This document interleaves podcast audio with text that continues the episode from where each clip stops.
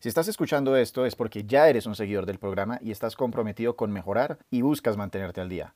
O alguien te lo recomendó, así que bienvenido a Pasemos el Rato. Si te han gustado los capítulos anteriores, recuerda dejar una reseña de 5 estrellas en Apple Music y escribir una, bueno, o todas las razones que se te ocurran de por qué te gusta el podcast. La fidelidad está de alguna manera,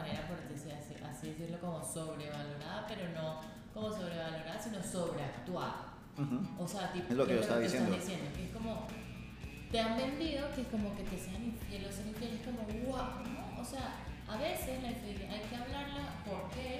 Y se puede mejorar 100%, o sea, sino que es que el tema con la infidelidad es que te da en el ego muy duro y el ego pues lo jode todo porque Hola a todos y bienvenidos al episodio 41 de Pasemos el Rato. Mi invitada de hoy es la CEO de la casa Canallet Paolini. Wow. Es una Instagramer muy reconocida Ay, ay, ay. y es la mamá de Amelie Canallet Paolini. Está hablando nada más y nada menos que de mi esposa Andrea Fabiana Paolini. Y no van a querer decir un solo segundo de esta fenomenal entrevista o intercambio. Ya nos vemos. No saber de lo que la gente está hablando es incómodo, pero mucho peor es casarse con alguien y no tener la más mínima idea de quién es. Esto es Pasemos el Rato, un espacio en el que hablo sobre distintos temas para que te enteres de todo y nunca te quedes fuera de la conversación. Yo soy tu anfitrión André Canallet y hoy hablo con mi esposa, Andrea Fabiana. Bueno, y con eso le damos la bienvenida a My Wifey, mi esposa Andrea Paolini. ¿Cómo estás, amor? Bienvenida Pasemos el Rato.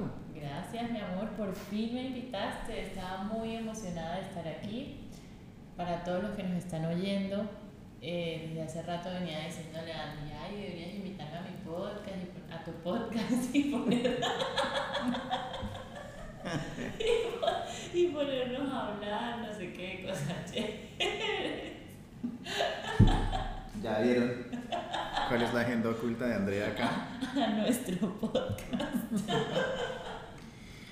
no, verdad muy emocionada de estar aquí, me encanta este plan. Afortunadamente a, a Meli nos dejó hacerlo. Eh, ha sido un día duro, estamos haciendo el podcast. por compromiso. Sí. Eh, y bueno, nada, feliz de estar aquí, gracias por la invitación, Miguel. Bueno. Aunque, aunque sé que me invitaste como por un peor, Para los que no por saben un quién eres. es nada, pero bueno. Para los que no saben quién eres, quiero que nos cuentes quién es Andrea Fabiana Paolini. Bueno, Andrea Fabiana es una persona espontánea, transparente, a veces sin filtro, detallista, eh, a quien le gusta la música, cantar, eh, y sé que de vez en cuando puedo tener un carácter de mierda, pero tengo buenas intenciones, soy una persona bien intencionada y bueno, también soy pana, yo creo que, que soy una tipa pana y, y bueno, soy venezolana, tengo 28 años y el resto eh, de cosas que, que podrían de alguna manera u otra definirme, la gente lo puede ver en mi LinkedIn, por ejemplo. Y Soy tengo- Scorpion. Y tengo ambiciones escondidas de ser Sí. la anfitriona Pasemos el Rato. Soy Scorpion. Ok. Bueno, Soy la esposa de Andy, la mamá de este podcast de hoy va a ser un poco diferente porque no va a ser yo el que va a estar haciendo todas las preguntas. Hemos decidido muy democráticamente tener eh, la posibilidad de que cada uno vaya a hacer preguntas y que va a ser realmente más un diálogo que una entrevista. Sin embargo, vamos a empezar con la primera pregunta, que es algo que todo el mundo quiere saber y nadie más que yo. Y es, cuando yo no estoy en la casa y tú estás sola, tú cierras la puerta del baño mientras lo estás usando. ¿What?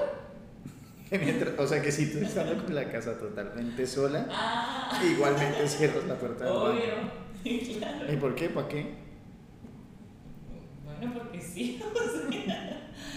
De hecho, tuve una época que hasta apagaba la luz. ¿Y eso para qué? Entonces tenía Si alguien entraba que no viera nada. Pero, pero incluso, por ejemplo, si Amelia está dormida, la cierro y todo, y lo que me da como ansiedad si no la escucho, prendo la cámara del celular por si acaso. Pero sí, o sea, la cierro siempre. Qué Ok. pregunta tan rara. Pues era para hacer algo, Para romper el hielo. sí, más o menos. Era para sorprenderte, para que no para que no supieras qué es lo que se viene. Era realmente Mm. ese el propósito, que sea una cosa impredecible. Ok. Pero ahora te va a hacer a ti la palabra para que hagas tus primeras preguntas. Esta va a ser mi primera vez como entrevistado, supongo. Acción. Bueno, nada, a mí me parecía chévere estar aquí porque mm, eh, creo que hay muchas personas que, bueno, no muchas personas, pero es- recibimos preguntas constantemente en nuestro Instagram preguntándonos como sobre nosotros, nuestra relación, cómo nos va más con esta nueva vida. Y creo que pues no todo el mundo sabe como las partes o los procesos de, de las personas, de las parejas, etc.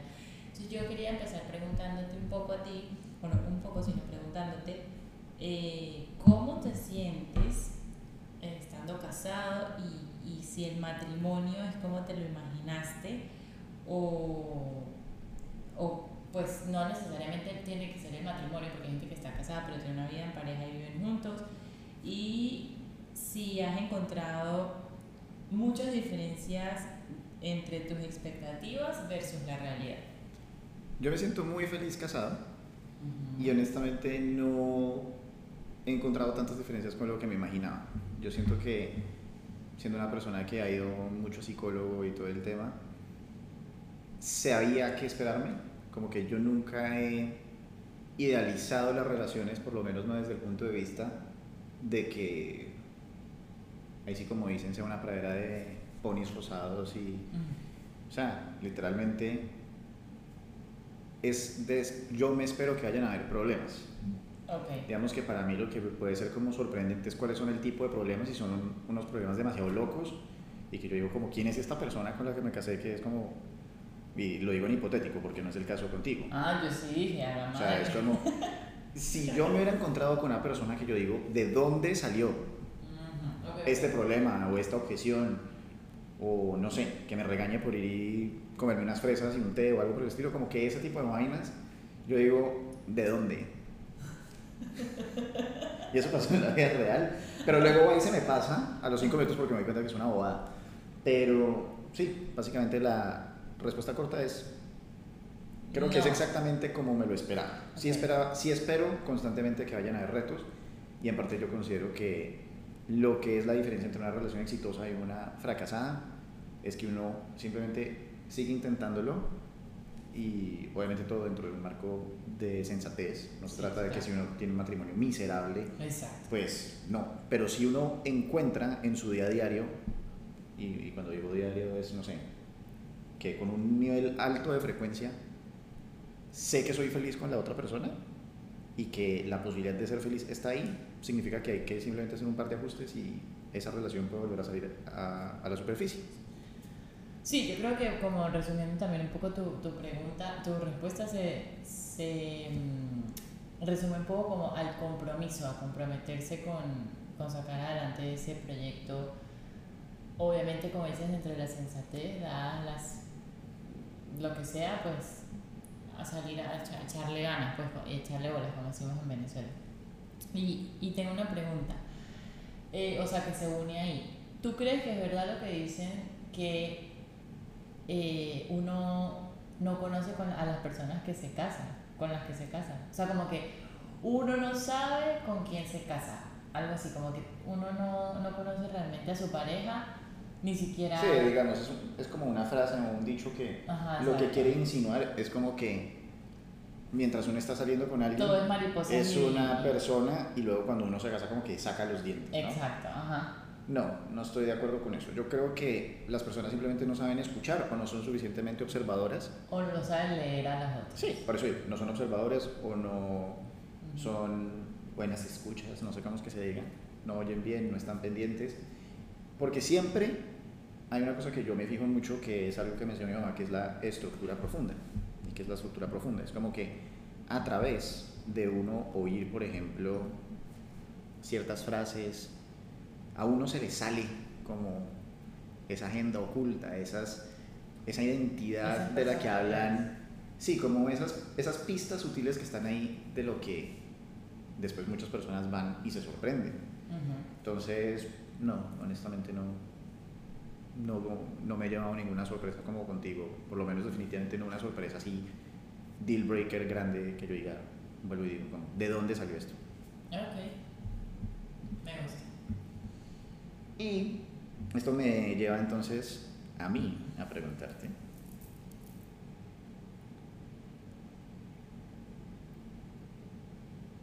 ¿Qué crees que está andando bien en nuestra relación? Creo que está andando muy bien la comunicación, la buena comunicación. Estamos aprendiendo a comunicarnos cada día más. Eh, creo que hemos entendido cómo decirnos las cosas asertivamente y sobre todo cómo escucharnos o sentirnos escuchados. Y de ahí entonces se deriva que digamos que las discusiones sean, terminen con resultados positivos. Eh, me parece que estamos creciendo a pasos agigantados gracias a esta experiencia y que nos estamos volviendo más fuertes como relación, o sea, como pareja. Y ¿Esta experiencia es qué? Estar aquí en Abu Dhabi. Mudarnos. Mudarnos, habernos mudado a Abu Dhabi. Siento que nos está haciendo demasiado fuertes y que definitivamente como que valoramos cada cosa que, que nos pasa positiva juntos. Bueno, y cuando dices que la comunicación ha mejorado, significa que algo en la comunicación no funcionaba antes. ¿Qué sientes tú que no funcionaba en la comunicación antes? ¿Y cómo te afectaba eso? Que lo que yo trataba de decirte lo tomabas por otra parte y viceversa. No nos oíamos o no nos entendíamos. No sabíamos cómo el otro oía. Y nos afectaba en que pues yo no podía expresar realmente mis emociones o mis sentimientos o mis frustraciones porque tú te las tomabas de otra manera. O sea, yo no estaba siendo clara con lo que me pasaba cuando tú actuabas de una u otra forma. Y ¿Tienes siento que de tu parte igual.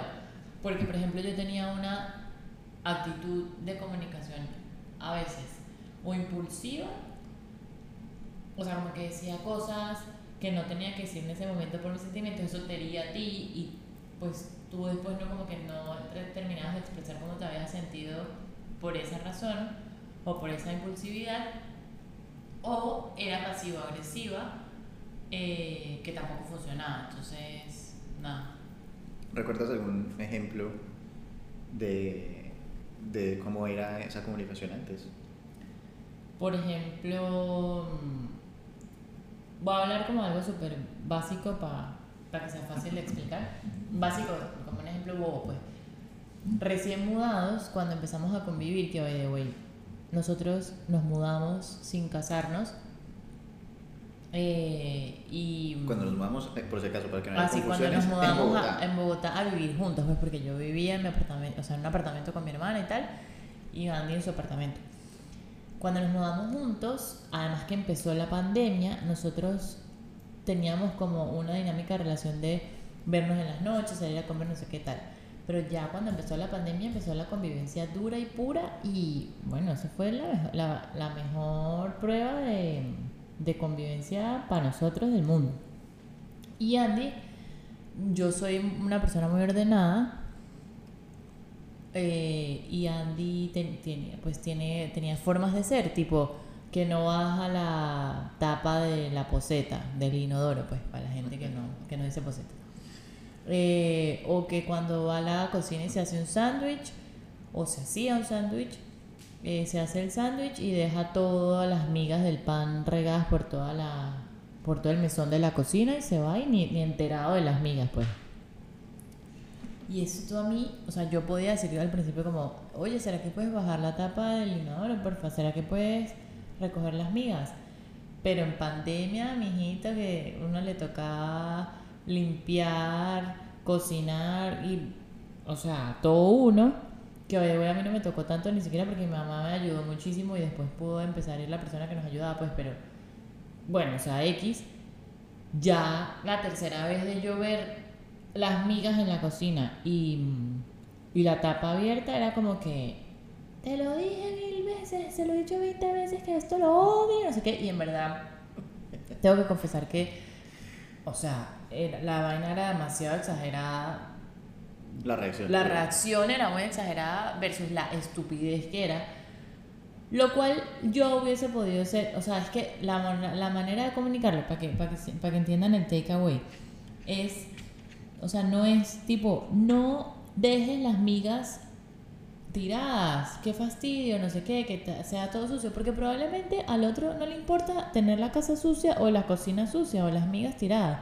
La manera de comunicarlo ahí es, oye, dejaste las migas tiradas por tercera vez, o mi vida, no me gusta que dejes las migas tiradas, o procura no dejar las migas tiradas porque yo paso toda la mañana o toda la tarde, o yo paso mucho tiempo limpiando la cocina y me parece que de tu, de, desde de tu parte no es comprensivo o empático, Considerado. considerado dejar nuevamente la cocina sucia y que literal no te importe todo el trabajo que yo hice para dejarla perfecta. Entonces, puedes ser más considerado y ayudarme a mantenerla limpia, por favor, que esa es la razón por la que te pido que recoges las migas, no porque soy una ladilla, sino porque me da rabia que no seas considerado cuando pasé todo el día limpiando la cocina. Entonces, esa es la forma como la otra persona dice, ah, ok, entiendo, es que es eso, no es que la otra es un fastidio que tiene TOC y me pide dejar todo perfecto, sino que es que, claro, pasó todo el día limpiando. Eso los hombres a veces no lo ven. O las, las personas que son relajadas no lo ven, no les importa ni idea. Andan en las nubes. Entonces, bueno, ese es un ejemplo. Me, me- me extendí, pero yo soy así, pues. Más que eso, acá estoy viendo como las ondas de, de la grabación y se nota que subes el tono de voz solamente de pensar en el tema. Eh, ahora te voy a hacer el turno para que hagas tu, tu pregunta. Entonces, yo, yo ya te dije eh, que una de las cosas que me has enseñado, que ha sido la comunicación asertiva. En nuestra relación he aprendido a comunicarme mucho mejor. Gracias, pequeños saltamontes. Eh, gracias.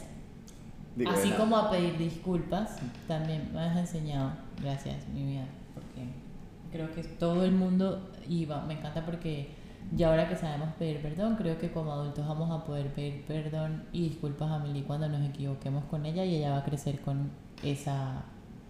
eh, Con ese ejemplo. Sí, con ese ejemplo, con esa forma de, de ser, pues que me parece tan bonita y, y ese buen hábito. Entonces, va mi pregunta. ¿Qué crees tú que has aprendido de mí? Uf, ¿O qué crees que te enseño yo a ti, Sí. así como tú me enseñaste a pedir disculpas y no, a hay varias cosas, solamente quiero, hay varias cosas, pero quiero como intentar escoger una valiosa. Es chistoso que aunque parezca una bobada, el tema del orden y de la consideración que tú estás tocando ahorita es relevante. Me parece que era algo en lo que yo tenía que trabajar. Eh, porque muchas veces yo estaba muy ensimismado en mi mundo. Como que yo no me daba cuenta cómo involuntariamente yo podía estar, digamos, causándote daño con una cosa tan boba como, por ejemplo, lo de las migas. ¿Sí me explico? Porque uno cree que es perfecto, que uno hace las cosas bien, que uno es un 10 en todas sus eh, características. Y tener desórdenes, tener ser torpe, tener desconsideraciones, no es una cosa menor. Hay ciertas razones y motivos por los cuales uno de verdad le hace daño a la otra persona y uno no se da ni por enterado. Entonces yo creo que tú me has ayudado a partir de eso a ser mucho más consciente, a ser más considerado, no solo contigo, sino con otras personas. Entender que de pronto, si yo veo una reunión familiar o a una cosa de amigos tuyos, yo como que antes iba con un approach de, bueno, pues vamos a hacer acto de presencia y si sale algo interesante, alguna conversación, voy a hacer, como dicen los venezolanos, pana y, y listo. Pero luego me doy cuenta que obviamente lo que yo haga también refleja en ti y refleja en nosotros. Entonces, pues que tengo que dejar de ser tan egoísta. Entonces, desde una cosa tan boba como eso que tú hablabas de lo de las migajas, que se puede extender y verse manifestado en muchas otras, yo diría que en eso. ¿Solo en eso? Dijiste que una cosa y te nombré como tres, o te nombré como una y sus cuatro patas. De hecho, fue como una araña, fue como Mira, mira. el cuerpo y ocho paticas de ¿Sabes respuesta. Eso me, me, me gustó lo que dijiste porque me llevó a Damn right. nuestras primeras semanas de, de relación, de ni siquiera novio, saliendo, que estábamos en casa de unos amigos y pues todo el mundo se emborrachó, se fue, incluso ellos se emborracharon mal y se fueron a dormir. Y tú como, bueno, vamos a el Uber. Y yo te dije como, no, hay que recoger. Imagínate cómo se van a despertar con la casa. ¿Tú te acuerdas de eso? ¿No? No, eh, Si continúas de pronto. Bueno. Fue donde Esteban. Y, y em, yo te dije como, no, aunque sea recojamos un poquito, botemos la basura, no sé qué, porque imagínate despertarse uno y ver que la casa quedó así. Y tú, como que a los días, al, rato, no sé, me dijiste como que ese día me di cuenta que eras como, como esta chama tiene valores, o sea, como que me gusta, me gusta su forma de ser porque nunca, nunca había pensado en eso, tipo, yo me hubiera ido ya y ella se quedó recogiendo y como que, sí, exacto, o sea, la consideración de, de eso. Me, me gusta porque me recuerdo ese, ese, ese día. Maravilloso. Ahora, quiero saber cuál de los dos da mejores besos. Yo. Claramente eso es una mentira. I'm the best kisser ever. No, Sí, te lo juro, comprobado. no, Me lo han dicho toda mi vida. no, a mí me lo han dicho toda mi vida también. y los tuyos son así todos con la No, y no queda como, como un payaso de saliva. ¡Asco! ¿Qué, qué asco? O sea, no tienes que ser tan gráfico. Amor, es que tú tienes unos labios Gordos. verdes, eh, eh, verdes, no, bellos, carnosos, sensuales. Esto no va a salir, ¿verdad? Obviamente que sí. No. ¿Por qué no? Me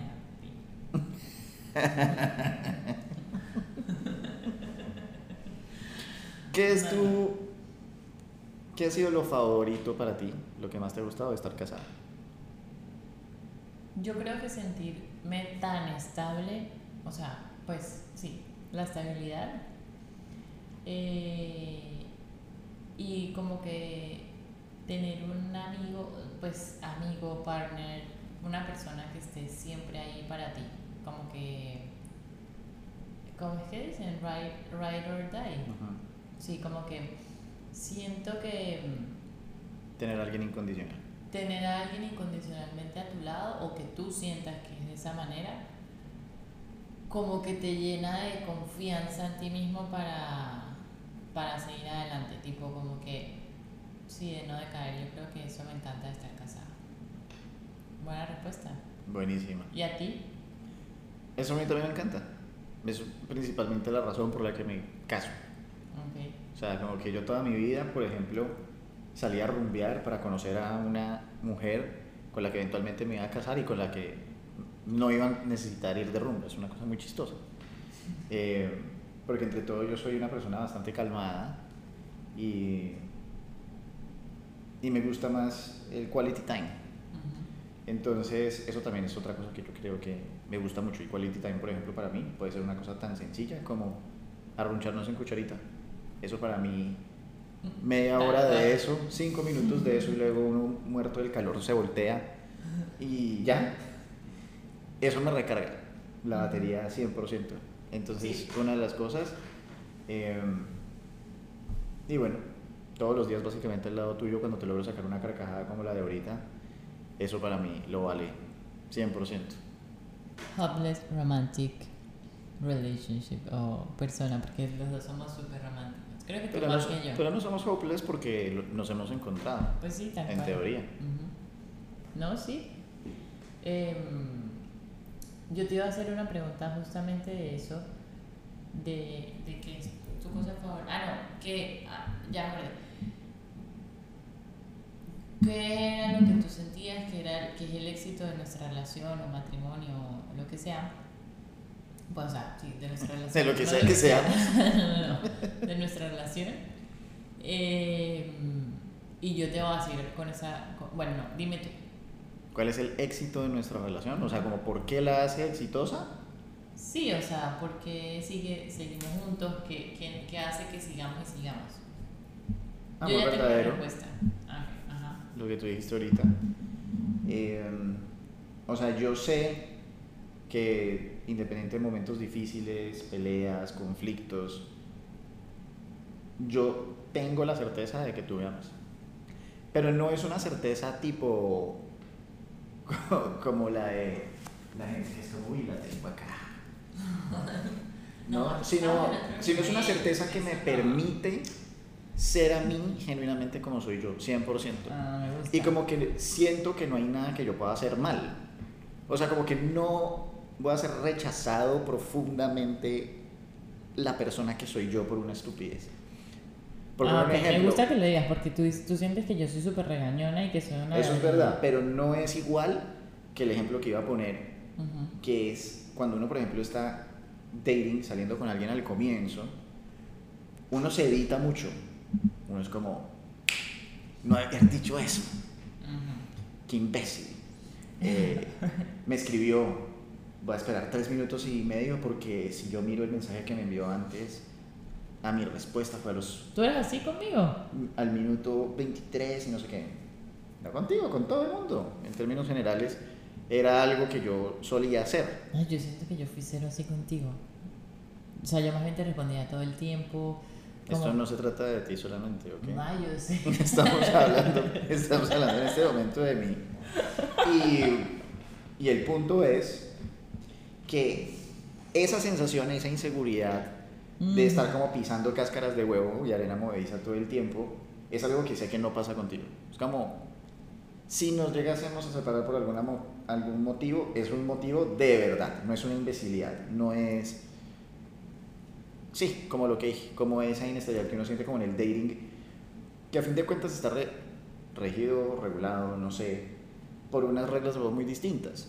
Uno cuando está dating No quiere, no solo eso, como que ahora que estoy casado me doy cuenta que en parte es un mecanismo de defensa que tenemos los seres humanos para filtrar rápidamente y saber si esa persona realmente es. Y muchas veces es un error. Lamento decírselo a las personas que se lo siguen aplicando. Pero entiendo por qué, lo por qué puede pasar algo así y pues quiero que sepan todas ustedes que hicieron eso. Que sí, que es así, lastimosamente. O sea, como que entiendo por qué actúan de esa manera o actuaron de esa manera. Ah, como que por qué no se quedaron contigo. Sí, o, o pues por lo menos en mi mente. Como que antes de conocerte claro. a ti, Ujú. que yo me di cuenta que podía ser como soy, 100%, yo decía, ¿pero por qué? ¿Por qué me Oye, dijeron que no? me- ¿O por qué me- no continúa esto? Me Etcétera. encanta, me, me gusta. eh, me gusta mucho esa respuesta porque yo más bien a veces me sentía muy mal porque sentía como que no te hacía, no te dejaba ser como eras. O sea, no era que no te dejaba, sino como que era como, ay, por ejemplo, sí, no dejes las migas, tal. Yo, yo a veces decía como, ¿será que simplemente tengo que aceptar que él Pero es que es distinto. Es que una cosa O sea, es comportamiento hice- exacto, y otra cosa, una cosa es comportamiento, no dejarme comportar de una manera y otra cosa es no aceptarme como soy. A fin de cuentas, yo siempre tengo una posibilidad de hablar contigo y decirte, mira, qué pena, pero si no te gusta que yo me tome un té con unas fresas en X momento del día, pues me parece que estás loca en este aspecto. Y yo sé que por yo decirte que estás loca en este aspecto, eso no es al día siguiente, carta del abogado, no sé qué, o sea, Ok. es eso a lo que me refiero. Me encanta porque... Que de todas maneras sí me puedo llegar a sentir a veces censurado o alguna cosa, pero porque somos dos personas distintas, eso es lo más difícil de un matrimonio, que es que el conflicto sale donde hay diferencias. Y cuando se une una persona con otra persona que es totalmente diferente, pues hay muchas diferencias de cómo uno cree que tiene que criar a la niña, de cómo uno cree que tiene que soltar el, el baño, de cómo uno cree que tiene que dormir, cómo uno tiene que priorizar su vida, de si uno juega FIFA o no. Son ese tipo de cosas. Sí, que por ejemplo, ahorita, para dar un ejemplo concreto, que dijiste lo del baño, yo sigo creyendo que es una estupidez bajar la tapa, porque yo siento que precisamente todos los gérmenes se quedan ahí como rebotando y nunca salen, mientras que si uno deja abierto, Exacto, precisamente. o sea, tú quieres que se queden ahí metidos. No, la idea es que, la, no el, la idea es que el viento se los lleva. No, qué asco, porque saltan al cepillo de dientes a O- todas partes. o sea, Obviamente que no, que brincan mantener por la eso ventana cerrado. y salen afuera. ¿Qué pasa? No hay ventana, o sea, olvídate. No, no, no. Pero Tiene ese que ir cerrado, ¿ok? y yo te iba a decir que yo creo que el éxito de nuestra relación, o por, eh, o por lo cual se- seguimos juntos, que básicamente es lo mismo, pero una... O sea, tuviste amor verdadero, que sí, pero yo, yo lo veo que hay 100% confianza, como que tú y yo podemos ser, o sea, podemos hablar uno de lo que sea y no hablo de confianza de no me va a montar los cachos porque creo que hay, o sea, eso ya es, es mega teenager, pues. O sea, si uno está casado, uno no cree que, que le va a montar los cachos, o sea, qué boba. Em, sino, sino de que podemos hablar literalmente de todo, o sea, de cualquier cosa, eh, hacer lo que sea, como que a veces hasta da asco, pues, porque literal, no se imaginen peor, la vaina es peor todavía, o sea, a veces hay, hay situaciones ya con bebé y todo que uno necesita hacer vainas que uno dice, "Es- yo nunca imaginé que iba a estar haciendo esta asquerosidad con otra persona. O sea, o por ejemplo en el momento del posparto, los esposos ven a las mujeres tan vulnerables, uno, por ejemplo yo que estoy amamantando todavía, cuando uno sale de, de ese, en ese posparto y le toca extraerse y los esposos lo ven a uno de la manera menos sexy del mundo, eh, ahí con los pezones rotos y, y tipo extrayéndose y después con la herida de la cesárea, este miércoles, o sea, y, y que tú te sientas cómodo o- y viéndome y yo cómoda está, que estando ahí contigo y que no, no importe y no pase nada, creo que, wow, eso es impressive porque yo creo que no todo el mundo puede tener relaciones así tan 100% confianza, ¿no? De acuerdo. O sea, creo que eso es un gran, un gran punto de nuestra relación. Y tocando ese tema que dijiste, porque lo tocaste muy tangencialmente, que es el tema de, de la fidelidad, em, creo que ese es otro de los puntos muy fuertes que nosotros tenemos. Nosotros desde el comienzo hemos tenido una confianza absoluta y total en el otro Sí. y, y por, precisamente porque lo vemos así, como una niñada, como una cosa de adolescencia, que yo tengo la teoría de que es una cosa que viene precisamente de las telenovelas. Yo siento No, que, yo siento que las películas, las telenovelas, vuelvo y repito, le enseñan a las personas que es lo peor que me puede haber pasado y que el despecho y voy a llorar toda la noche y no sé qué. Y hay y estando uno casado, por lo menos, estando yo casado, me doy cuenta que hay otro tipo de cosas mucho más dolorosas Totalmente de acuerdo. que lo que puede ser eso. O sea, ranking de las 10 cosas más dolorosas, yo me imagino que que le pongan los ojos uno está por ahí ya de 8, Sí, ya. 7. Pues, Está abajo, está abajo, ¿sabes qué? Yo, no entra en el top 5. Yo oí un podcast de Se Regalan Dudas, que por cierto les, les, les recomiendo ese podcast también, eh, que hablan de la infidelidad. Y ellas lo, la veían como que la fidelidad está de alguna manera, por decir así, así decirlo, como sobrevalorada, pero no como sobrevalorada, sino sobreactuada. O sea, tipo, Es lo que yo es estaba diciendo. diciendo, que es como, te han vendido que es como que te sean infieles o ser infieles, es como, wow, ¿no? O sea, a veces la infidelidad hay que hablarla, ¿por qué? Y se puede mejorar 100%, o sea, sino que es que el tema con la infidelidad es que te da en el ego muy duro y el ego pues lo jode todo porque se va la confianza, no sé qué trata, pero eh, sí, o sea, siento que hay cosas demasiado más importantes que eso que, que es algo que no te debería ni siquiera preocupar en tu vida. O sea, es que no sé cómo decirlo. Yo una cosa que siempre he pensado al respecto de eso es, ahorita que, to- que tocaste el tema del ego, es que la gente cree que tiene que ver consigo mismo cuando realmente habla desde la otra persona, del que Exacto. perpetró la infidelidad. Exacto. Entonces, si uno lo mira de esa manera, se vuelve tanto más fácil superar una infidelidad. Es impresionante. De todas formas, eh, creo que nosotros, para, para nosotros nunca ha sido un problema porque me parece que debido a, o sea, como que por la confianza que nos tenemos y tal, siempre hemos ha sido demasiado transpa- transparente todo y como no sé, abierto, tipo, eso Sí, no... y también siendo muy sincero, pues las circunstancias actuales del mundo también ayudan muchísimo. O sea, estando uno encerrado en el mismo apartamento, como que there's so much you can do. No, bueno. A ver. O sea, y también es que hay gente muy exagerada, como que, no, bueno, infidelidad es infidelidad, pues, pero Andy, por ejemplo, ve tipas en Instagram todo el día. Si ustedes se meten en el buscador de Andy, o sea, puras tipas, y a mí eso no me importa. O sea, es que hay, hay, hay- personas que son tocadas de otra manera y son súper, por razones de seguridad y no sé qué, pero, pero sí, no sé. O como que los dos tenemos la clave del celular y no importa y lo dejamos por ahí. mm, Exacto. Sí. Ajá. Te toca. Ok. Em, ¿Qué le dirías a las personas a las personas que van a casarse o tienen intención de comprometerse? O sea, ¿qué consejos les darías? Uy, qué pregunta tan, pero tan, pero tan abierta. O sea, como que yo creo que uno no puede dar un consejo general sobre el matrimonio, como que tiene que ser más sobre... La voy a cerrar. Un amigo que cree que, que she's the one, pero no se atreve a dar el paso porque, marica, porque me da miedo el matrimonio, porque es que el compromiso, porque eso, porque sí. ¿Tú qué le dirías? O sea, porque el man tiene miedo al compromiso. Sí, como que tiene miedo de, de, de dar el siguiente paso. Yo le diría, primero, no se diga mentiras a usted. Intente no decirse mentiras a usted de por qué está queriendo casarse o por qué no quiere casarse. Entonces, asumiendo que, escenario número uno, se quiere casar porque tengo 35 años, me estoy poniendo viejo, me va a quedar solo, algo por el estilo, pero realmente la otra persona no le mata. O sea, escúchese, dése cuenta que la otra persona realmente no le mata No la y, sí, y termínele Y busque otra. y nueva. busque otra nueva.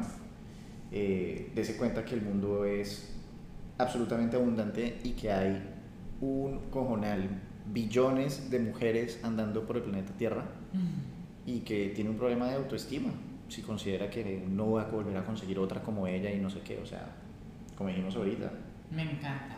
dese un poquito la pela y llore unos días y tome tequila y todo el rollo de lo que le puede pasar por la tusa, pero ahí sí, you'll be fine. y, o sea, y, y ¿cómo se llama? Y si el escenario número dos, que es, tiene una relación del putas, él lo sabe, pero él cree que está yendo muy rápido, que tengo que esperar cinco años para casarme, porque por ejemplo nosotros dos nos comprometimos a los nueve meses y eso pues fue un re- todo un revuelo dentro de nuestro círculo social. Tu círculo social, porque nada más tus amigos los que están en shock. Sí, pero bueno, el punto es, y ahí, ahí sí como dicen, este consejo lo puedo dar 100% porque, como Gabriel García Márquez, vivirla para contarla. Em, a mí me parece ridículo que la gente crea que uno necesita más tiempo para conocer una persona. Uno nunca termina de conocer a una persona. O sea, nosotros llevamos tres años metidos en la misma casa, hablando de las mismas cosas todo el tiempo y podemos tener un podcast de yo no sé cuánto tiempo llevamos acá dando el hora, eh, en el cual salen preguntas y respuestas interesantes. Entonces, uno nunca va a terminar de conocer a otra persona, empezando porque los seres humanos cambiamos sí. y de pronto la posición que tenía con respecto a X tema hace tres años ahora cambió y su posición con respecto a ese tema también cambió. Entonces, siempre va a existir, por ejemplo, para esa persona que no se atreve a dar el paso, esa excusa que está esperando subconscientemente que es, ajá, finalmente dijo o hizo esa cosa que me dio como el florero violente para irme y no pedir la mano. Pero simplemente es el miedo de esa persona por no querer comprometerse y por sentir que de pronto se está perdiendo de otras oportunidades o de otras cosas en la vida. En el caso de los hombres, comerse otras viejas más buenas o, o simplemente le hace falta y extraña el thrill of the hunt, ¿no? Como la emoción de cazar algo nuevo, de Coquetear coquetear, todo ese rollo. Pero Que yo creo que eso es quemando etapa y, y no solo quemando etapa, sino también, o sea, definitivamente no están casados porque estar casado es encontrar la forma de coquetear todos los días a la misma persona y reenamorar a la misma persona hasta la muerte. Sí, tampoco hay que ser como Adam Sandler, no todos los días, en cada momento. No, Ay, bueno, o sea, pero, pero sí, obvio sí. Obviamente- obviamente- o sea, mantener eso no, todos los días es, todos los días es imposible, eso no ha sido Bueno, logrado bueno. jamás por nadie, pero ni lo será. Pero el punto es que mientras exista el compromiso, que creo que esa es la palabra más importante y que muchas veces en el matrimonio se olvida, lo más importante, en mi opinión, es el compromiso. Solamente teniendo compromiso es que uno es capaz de pasar por las dificultades. Solamente uno teniendo Y eso compromiso. no solo aplica para el matrimonio, the way. Sí. Compromiso con las empresas. Sí, pero estamos hablando ahorita de matrimonio. o sea, entonces, solo con compromiso es que uno deja de mirar el patio del otro y se da cuenta que uno puede mejorar su propio patio, esto es una metáfora, trabajando en él, como dices tú, buscando una manera de coquetear, de hacer un plan distinto, de cambiar algo que realmente es profundamente doloroso para la esposa o el esposo de uno.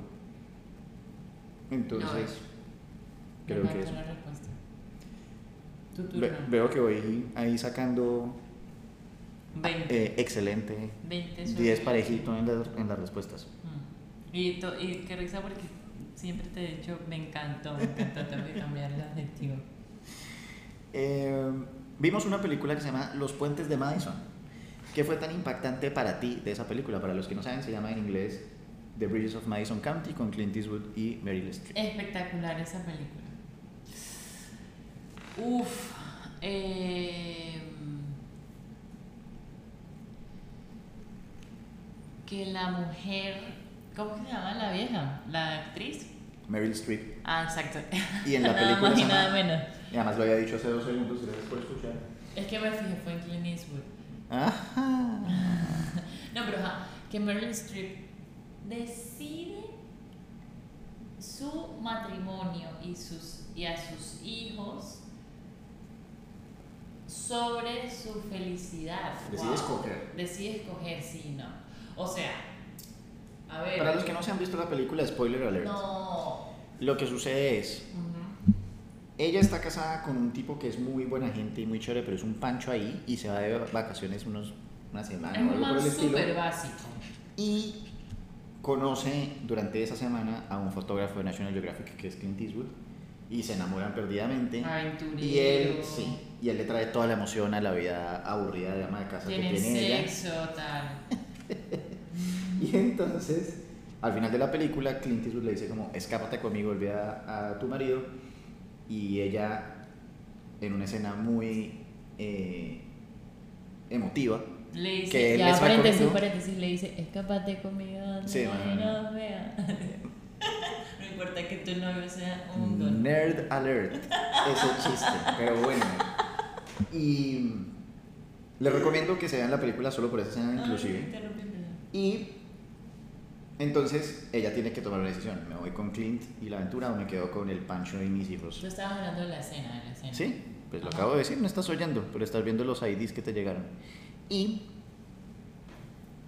mm, ahí sí, con ese contexto, tú dices, quedo absolutamente asombrada que mm, Meryl Streep decía, o bueno, Francesca Es decida irse con el esposo y no Es- con Robert. Es impresionantemente triste, o sea, porque, uff, como que, no sé, yo siento que también era, es- o sea, refleja mucho la sociedad de esa época, creo yo, Ah. 100%, o sea, creo que ahorita ya una mujer no se calan, esto, este, Algunas. Bueno, exacto, exacto, sí. Algunas porque, bueno, sigue existiendo el machismo, pero creo que sí, efectivamente refleja muchísimo la sociedad de, ese, de esa época, donde las mujeres, pues, bueno, sí, o sea, ponían su, su relación, sus hijos sobre ellas mismas y se perdían y, bueno, sí, sería infeliz.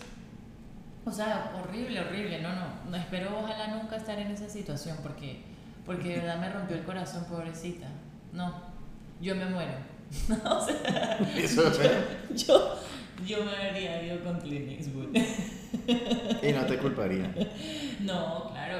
Imagínate, además que ya los hijos estaban grandes. Todo, no, no, no, nada. O sea, muy triste. Ahí de esa película, para los hombres también, hay una gran, gran lección. Total. Y es, muchas veces nos han enseñado, creo que a las personas, no solo hombres y mujeres, pero como que románticamente, como que solamente dar amor y ser amoroso Hmm. y ser un- una buena persona, ser un good man es suficiente o una good wife es, un- es suficiente. Y no realmente. En el reino del amor y de las relaciones se necesita mucho más, se necesita ser interesante, se necesita ser aventurero, se necesita, eh, Ser pana, tener picante. sí, mandar la parada, tener liderazgo, eh, ocuparse de cosas importantes. Y estas son cosas que de hecho Andrea me ha ayudado a mí a, a caer en cuenta que yo muchas veces eh, la, la decepciono en esos aspectos. Yo creo. Y, y cuando oigo eso, aunque me duele y me dan el ego, yo me acuerdo del esposo soquete de Francesca. Qué horrible. Y yo llego y digo, Clint Eastwood podría venir y fíjense que ella dijo que ella sería con Clint Eastwood. Ahí está nuevamente lo de la estructura profunda. Y, y la verdad es que tiene razón. Hoy por hoy eh, Clint Eastwood sigue siendo mejor que yo. Con todo y que además tiene 90 años. Pero no, you are the best. no, Pero- no realmente. No contra Clint. O sea, él ha, hecho, ha dirigido, no sé, 57 películas, 3 Oscars. Y ese es fin. mi esposo. Pero, pero yo tengo mi ventaja que tengo las ganas de ser, Exacto, exacto. decir, le voy a hacer la pelea. Y vamos a ver. El día en el que yo esté, en el que esté en el carro y Clint esté ahí parado en el semáforo, quién sabe, a lo mejor he mejorado lo suficiente para que también Andrea se quede conmigo. Me encanta mi vida, te amo por O de pronto en ese momento Andrea ya está manejando y más bien, no sé, es Mila Kunis la que está esperándome a mí. ¿Qué tal? Exacto, se puede voltear la cosa. Ajá, total. No, sí, es verdad. Es, es de parte y parte. De hecho, te me adelantaste porque te tenía una pregunta que era: ¿el amor es suficiente? Y me la acabas de responder. No, definitivamente no. Y además tú dijiste: no vas a conseguir un esposo amoroso y tal. Ese man ni siquiera era amoroso, el esposo de la vieja. O sea, me acuerdo que era como que llegaba a la... Era simplemente un buen, un, o sea, ¿sabes? Como cuando las abuelas te dicen como que, ay, no es un borracho, no te monta los cachos. Marico, eso no es suficiente. O sea, sí, buenísimo que, mira, que seas fiel, que no seas un borracho, que sea... Pero es un nulo ahí. papá. No, ni siquiera nulo, pero es que... Ni las- siquiera O sea, las relaciones, las relaciones están hechas de demasiadas más cosas que eso. O sea, no, no es, y de verdad, o sea, sorry, pero es, es la verdad y se tenía que decir y se dijo. No basta con una, eh, voy a ponerlo del otro lado porque suena como la mala de la película, ¿no? Como que con la mujer que cocina todo el día y tal, o, o la que solo trabaja entonces y ni pendiente de nada y está todo el día por fuera, no, no, o sea, por ejemplo, en el caso de la mujer lo podemos ver en la película, hablando de películas, de Intern, que ella es, en Hathaway es súper exitosa en su empresa y literal el marido queda haciendo, queda haciendo la La, el amo el, de el casa. amo de casa. Que eh, para hoy en día hay un término para eso, pero no me acuerdo ahorita cuál es exactamente porque, porque no está bien decir amo de casa, pero bueno, la gente entiende. Eh, y él termina montándole los cachos a la vieja porque ella llega todos los días totalmente mamada, no tiene, no quiere tener sexo, como que no, no, no está ni pendiente de la casa, ni de la hija, ni de él, ni, no- ni enterada de nada por estar metida en su empresa. Y bueno, o sea, él, él encuentra como esa, ese en otra persona y pues sí, o sea, se entiende, ¿entiendes? Ahí es cuando la infidelidad se entiende. Este, así que me gustó encontrar un ejemplo de, de parte de la mujer cagándola, pues para que, para que no, no quedara solamente Clint Eastwood ahí. Eh, entonces sí, o sea, Llevándose a las esposas de todos. Exacto. Definitivamente tiene que haber un balance de parte y parte. 100%. Así como, por ejemplo, by the way, yo a veces me he sentido mala esposa por estar 100% inclinada a Meli, que eso nos pasa mucho con la maternidad. Algunas mamás, este, que es algo que ni siquiera Andy me lo ha dicho, pero así como él se da cuenta que, que a veces se puede ref- verse reflejado en, en el esposo bueno de, de Francesca. Oh. O sea, no, que bueno, no verse reflejado, pero que te acuerdas de él. eh, que puedo tener actitudes en momentos Bueno, sí, sí, sí. muy selectos. Ok, ya. Ajá, eh, yo me puedo ver también, no como esta, como en and the Intern, pero sí como demasiado enfocada en la maternidad y no sé qué, y, y perdiendo. O sea, a veces me rompe el corazón que Andy cene solo, por ejemplo, porque yo estoy haciendo X o Y de Amelie. Es como que, berro, yo debería estar ahí abajo con él cenando, como... Y no, y no es que debería porque hay, sino quiero estar ahí acompañándolo como antes y hablando y del día y no sé qué. Entonces, sí, todo es un balance, o sea, parte y parte. Lo importante y, y, y nuevamente, lo que hay que sacar de aquí es que definitivamente hay que tener las ganas de ser mejor por la otra persona. O sea, yo creo que, mira, no, no, no por la otra persona, para... Es que yo creo que mucha victimiza nos han enseñado mucha victimización ahorita cuando hablamos de lo de la infidelidad y tal. Creo que nos han enseñado que en las relaciones amorosas uno vive mucho en ese mundo de la victimización. Tú me hiciste, tú tal no sé qué. Es como, ok, yo puedo estar comiendo solo y de pronto te extraño, pero, pero pues también tengo que entender. El problema es que yo puedo entender, pero de todas maneras, un momento en el cual uno tenía un vínculo en el que pasaba juntos, si desaparece totalmente, pues también empieza a erosionar la relación. Entonces. No, yo creo que el en el matrimonio, una de las, de, las mejores formas de que funcione el matrimonio es dejar el ego a un lado. Uno tiene que estar dispuesto a, entender que uno se equivoca, a entender que hay que pedir perdón, a entender que uno no es la última Coca-Cola del desierto ni, es- ni hace todo perfecto ni es lo mejor y que bueno, eh, o sea, te chocas con realidades que no querías chocarte antes. Creo que te toca a, ti. ¿Cuánto, cuánto tiempo llevamos? No tengo ni idea. Pero yo lo estoy disfrutando. Yo Y espero que ustedes también. Es lo más importante. No sé si nos quedamos solamente nosotros dos aquí, pero por lo menos nos queda para la posteridad de oír este fantástico podcast.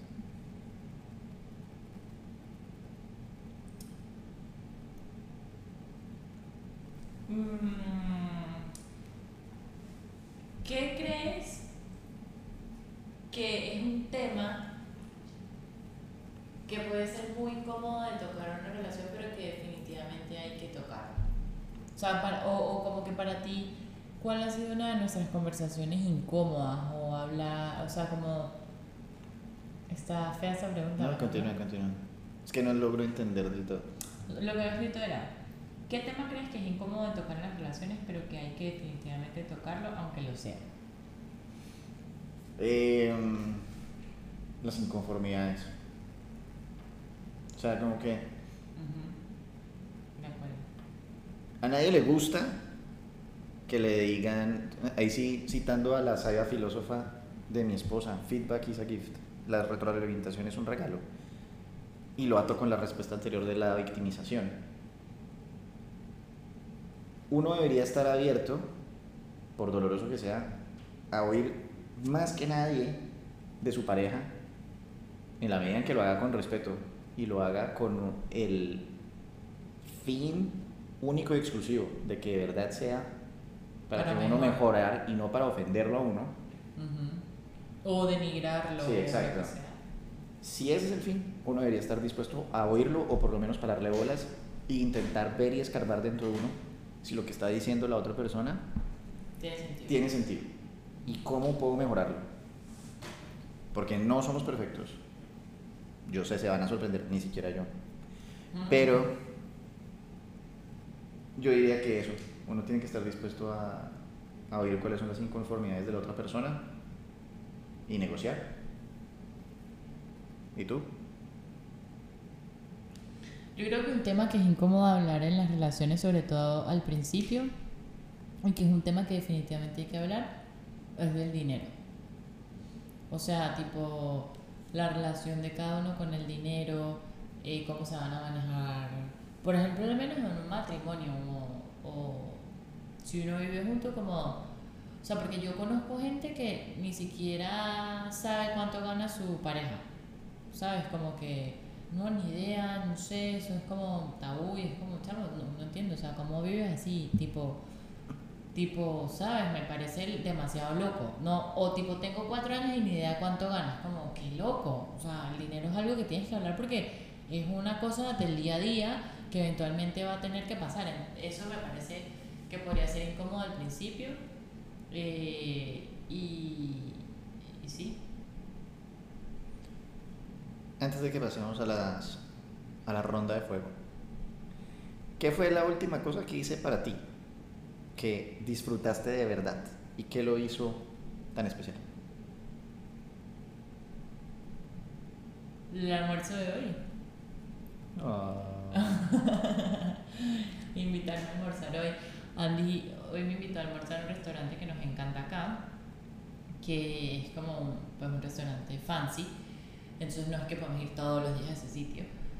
Y, y me gustó que cuando llegamos ahí fue como que, bueno, bienvenida a mi podcast, mi vida. Esta, así empieza como la invitación al podcast, no sé qué, y fue como un súper lindo detalle que además me encantó la comida y disfruté. Usted está muy bien casada, definitivamente. De hecho, antes de irnos, eh, no quisiera dejar de que hablemos de las preguntas que, nos, que me hicieron en mi Instagram. Lamentablemente se me olvidó poner la historia antes y tengo nada más como cinco. Entonces, está bueno para cerrar, que, que sea corta, que sea corto este, este segmento o esta parte. Entonces vamos a empezar a leer las preguntas que me hicieron, que ustedes querían oír, eh, ya para cerrar. La primera. ¿Un segundo hijo o hija es una opción? Carita de por favor, por favor.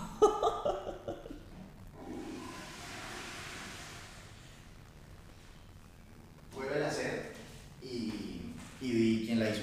Ok. Arroba, el arroba del, del usuario. Entonces, espérate, me pongo los audífonos. Entonces, la primera pregunta, arroba Marisela Moreno.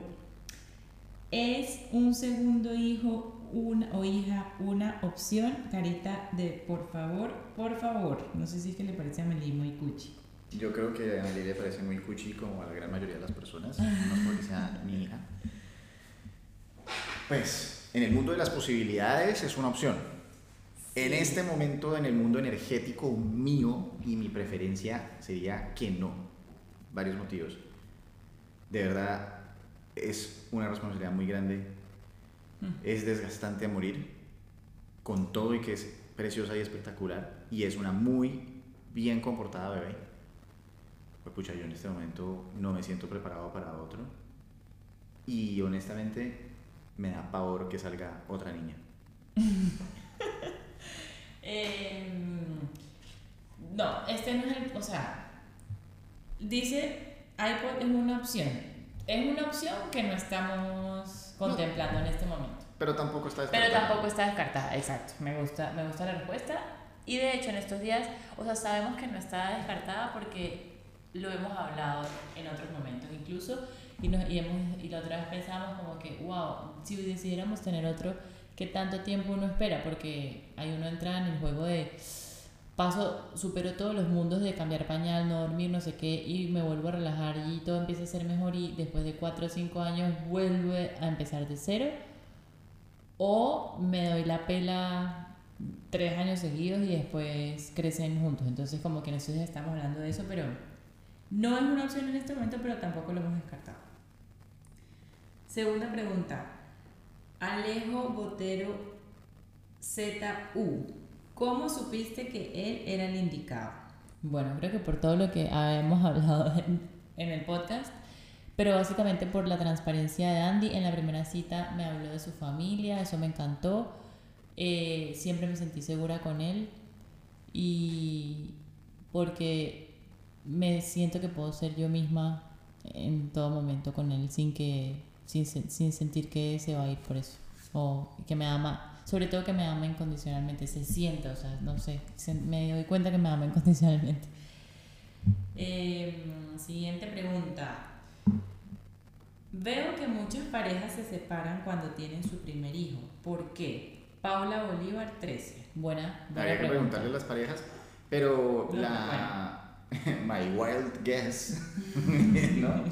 Lo que me puedo imaginar es porque un hijo, como dijimos, las, diferencias crean eh, el conflicto y cuando se pone una tercera persona que no puede hablar, que no puede valerse por sí misma y que tiene además de entrada un vínculo mucho más fuerte con uno de los miembros de la familia ya existente, es decir, con la mamá, eh, pues cambia toda la dinámica de la relación y empieza a crear ciertas situaciones en las cuales pues nada vuelve a ser como era. Entonces yo me imagino que las personas que no saben hablar y comunicarse y o no saben entender ciertas cosas o no saben hablarlas o no saben pedir ciertas cosas, pues empiezan a crear peleas muy muy fuertes y yo me puedo imaginar desde la perspectiva del hombre llegar a decir, pues puta, ¿yo en qué me metí? ¿Qué es esta vaina?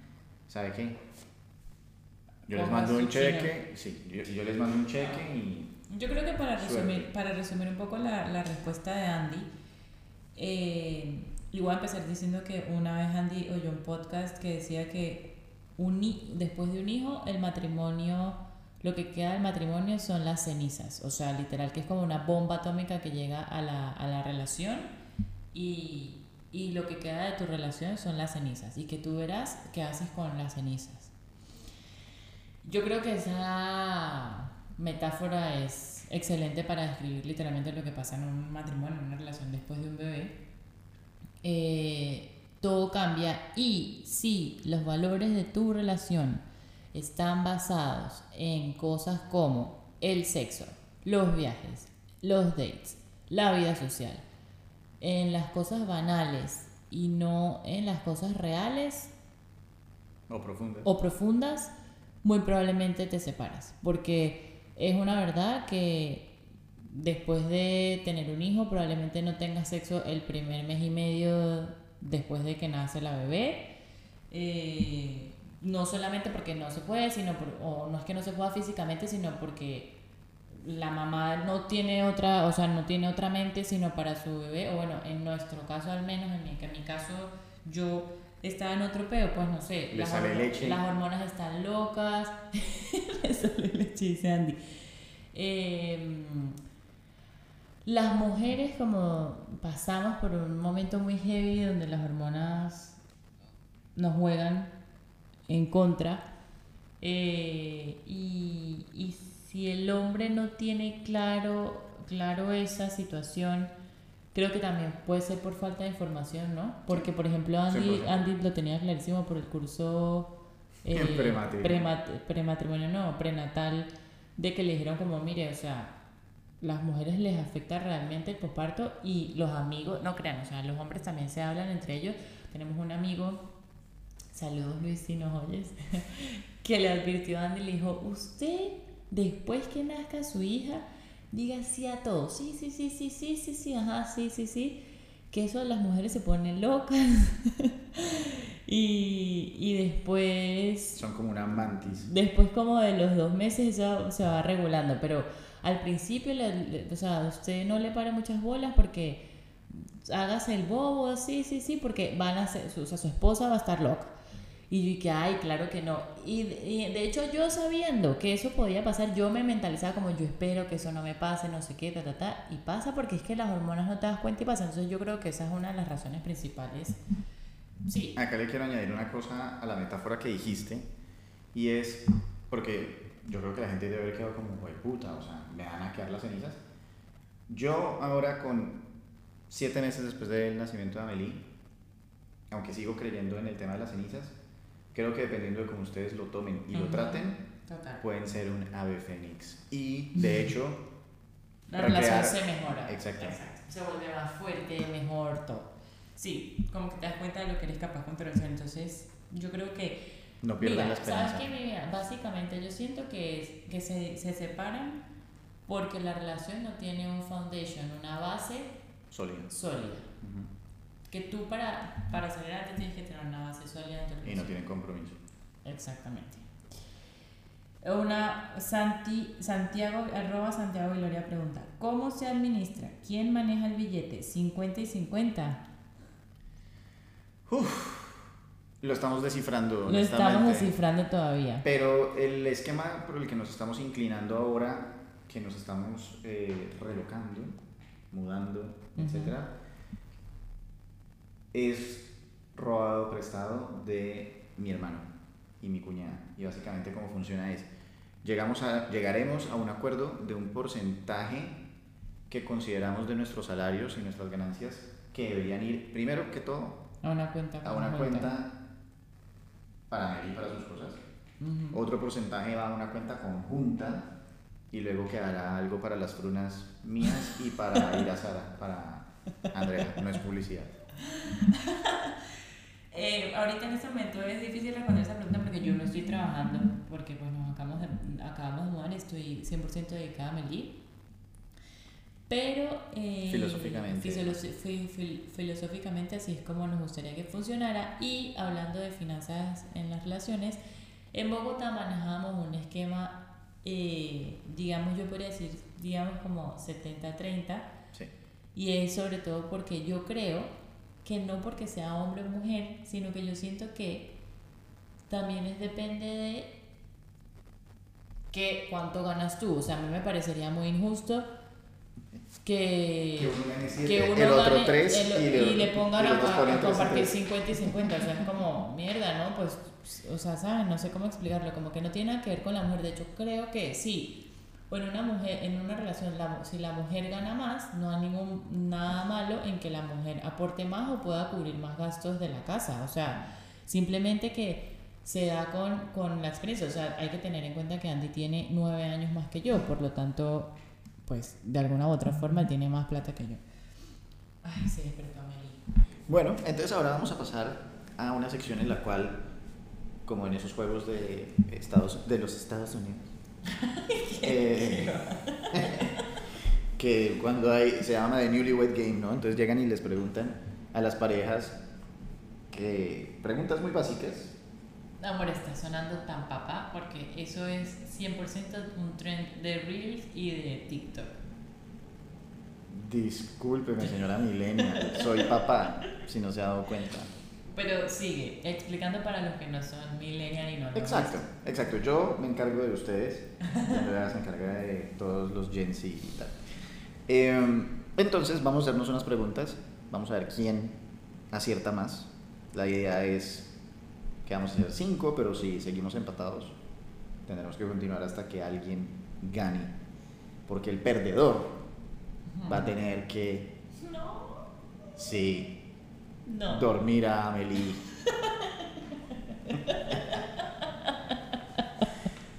que es muy difícil de dormir, porque que resulta que hay que bailarle mambo eh, y la niña ya pesa como 13 kilos. Tampoco, como siete y pico. Es un, o sea, literalmente es un bulto de papa pastusa. Eh, y no con el cual uno baila durante al menos media hora para que se duerma. Pero y a veces uno no lo logra y vuelve y se despierta y, y uno tiene que sacarlo. Pero ya, porque me da mucho miedo perder esta apuesta, de verdad.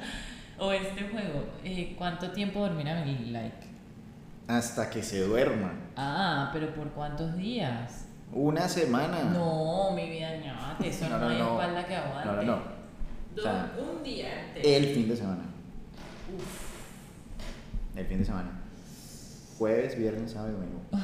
No, ¿eh? No, viernes, sábado y viernes y sábado. Viernes y sábado. y. Bueno, comienzas tú. Tan, tan, tan. Ah, te, te- ah, bueno, ajá. Ok. ¿Cuándo o qué día nos hicimos novios? 23 de marzo del 2019. Me juré que no te lo ibas a saber. Estudiaste, sabías que te iba a preguntar eso. 11.52 de la noche. ¡Ey! 1-0 para mí. ¡Ping! Ujú. ¿Cuál fue la primera película que vimos juntos? Eh, la del boxeador en tu casa, en tu apartamento soltero. Pasa es que no sé cómo se llama, pero creo que es Creed. Creed 2. Creed Correcto, 2. le pegaste muy bien. Ah, me acuerdo perfecto ese día. Em, ¿Cuánto calzo? 38. Sí. En tu cara. 2-1. Wow, pensé que no le ibas a pegar. ¿Cuál es mi fruta favorita? El limón. Correcto. 2-2. ¿Cuál fue la primera pregunta que me hiciste para sacarme conversación? ¿Cómo te llamas? No. ¿Cuál? Eh, ¿Cuál es tu color favorito? No, ay, no. Lo peor de todo es que sí lo sabía, Dios mío. Y luego me preguntaste cuál es tu fruta favorita. Y yo, yo te dije como, Marico, ¿a ¿qué van estas preguntas? Qué incoherente. Ay, que te vas a casar y vas a tener una hija conmigo. Eh, bueno, me va a tocar ponerme pesado. Tengo que empatar. ¿Cómo se llama mi equipo de FIFA? Whiteys. 3-2 a favor tuyo. Mm. ¿Cuál es mi comida favorita? Italiano. Sí. Bien, vamos 3-3. Ah. Solamente que yo con un Ah, lanzamiento más. Una vez vimos un partido de los Dolphins. ¿Qué recuerdas de ese partido? ¿Qué Ha sido el único partido que hemos visto juntos. ¿Qué está jugando tú por primera vez? No. Fallaste. Su primer partido fue contra los New York Jets. Y el partido que nosotros vimos fue contra los Las Vegas Raiders. Que fue, de hecho, un partido en el que sacaron a Tua. Y terminó definiéndose en los últimos segundos. Fue súper emocionante. ¿te acuerdas? Sí, y que yo le puse las historias. 3-3. Te toca. Mm. ¿Cuáles fueron mis únicas mascotas y qué pasaba con ellas? Hamsters. No, pues- No, ya, ya, ya, ya, ya, ya, ya, ya, ya, sí, ¿Qué? listo. Lo tengo. Eran conejos y siempre los sacabas de las fiestas de cumpleaños que los daban como sorpresa. Ajá. y mi papá me lo perdía, o sea, se lo llevaba para la finca y obviamente yo iba a la finca y yo, ay, el conejito, ay, no sé, se perdió. Qué raro. Si nuestra casa estuviera incendiándose, ¿cuál sería algo que cogería antes de salir de la casa? ¿Tú? Uy, qué buena pregunta. O sea, obviamente no contamos a Amelie. O a Amelie. ¿Sería Amelie? Yo pensé que te iba a engañar con esa. No. Acertaste. Igual. 4-4. Ay, imagínate que es cualquiera, obviamente. Te toca. Yo pensé que ibas a decir el PlayStation y me iba a reír en tu cara. Ay, obviamente que no. Pero es que tú dijiste cosa, por eso no pensaba que fuera Amelie la respuesta. ¿Qué talla soy? ¿De qué? De ropa, pues, o sea, tipo blusas. ¿Como small, medium o Ajá, exacto. 42, 38, no sé qué? No, small, medium, large. Tú eres Emi. No. Ah, small. Mm. ¿Cuál era el nombre de mi schnauzer? Ese nombre era burrísimo. Era... Uy, no, yo, yo... Ah, yo sé cuál era. Pero es que era tan... Es tan para burlarse. Este... Ay, no me lo sé, pero sé que... O sea, yo sé que es malísimo. O sea, que me burlé en ese momento. Dilo, por favor, como Terry, algo así. Rookie. R- rookie, ah, Rookie, no. pero si tenemos otro perro después de Pipo, que es el que queremos comprar, un galgo, la- hay que ponerle Terry. No. Para un hámster o algo así, está buenísimo. Amor mío, ¿Ya se acabó? no, seguimos empatados y acabo de perder el... Tú empezabas, ¿no? O sea que sí. Perdiste la talla y yo también perdí la del perro. Entonces te toca a ti. Aniversario de compromiso. ¿De compromiso? Ah, bueno, la fecha. Sí, sí, sí, sí, sí, Como ya, de pedida de mano. Sí. 19 de octubre Gané. del 2000. 20 de octubre. Mm. Gané. ¿Fue el 20? Lo tenemos, de hecho lo tengo en el anillo de compromiso. Maldita sea. Te toca dormir a Meli. Sábado No. y domingo. No, porque tú puedes, tú puedes fallar la que viene. Puedes fallar la que viene. No. Claro que sí. Ya se acabó, se acabó. Bueno, gracias por estar aquí. Epa, esto no. Epa, quieta.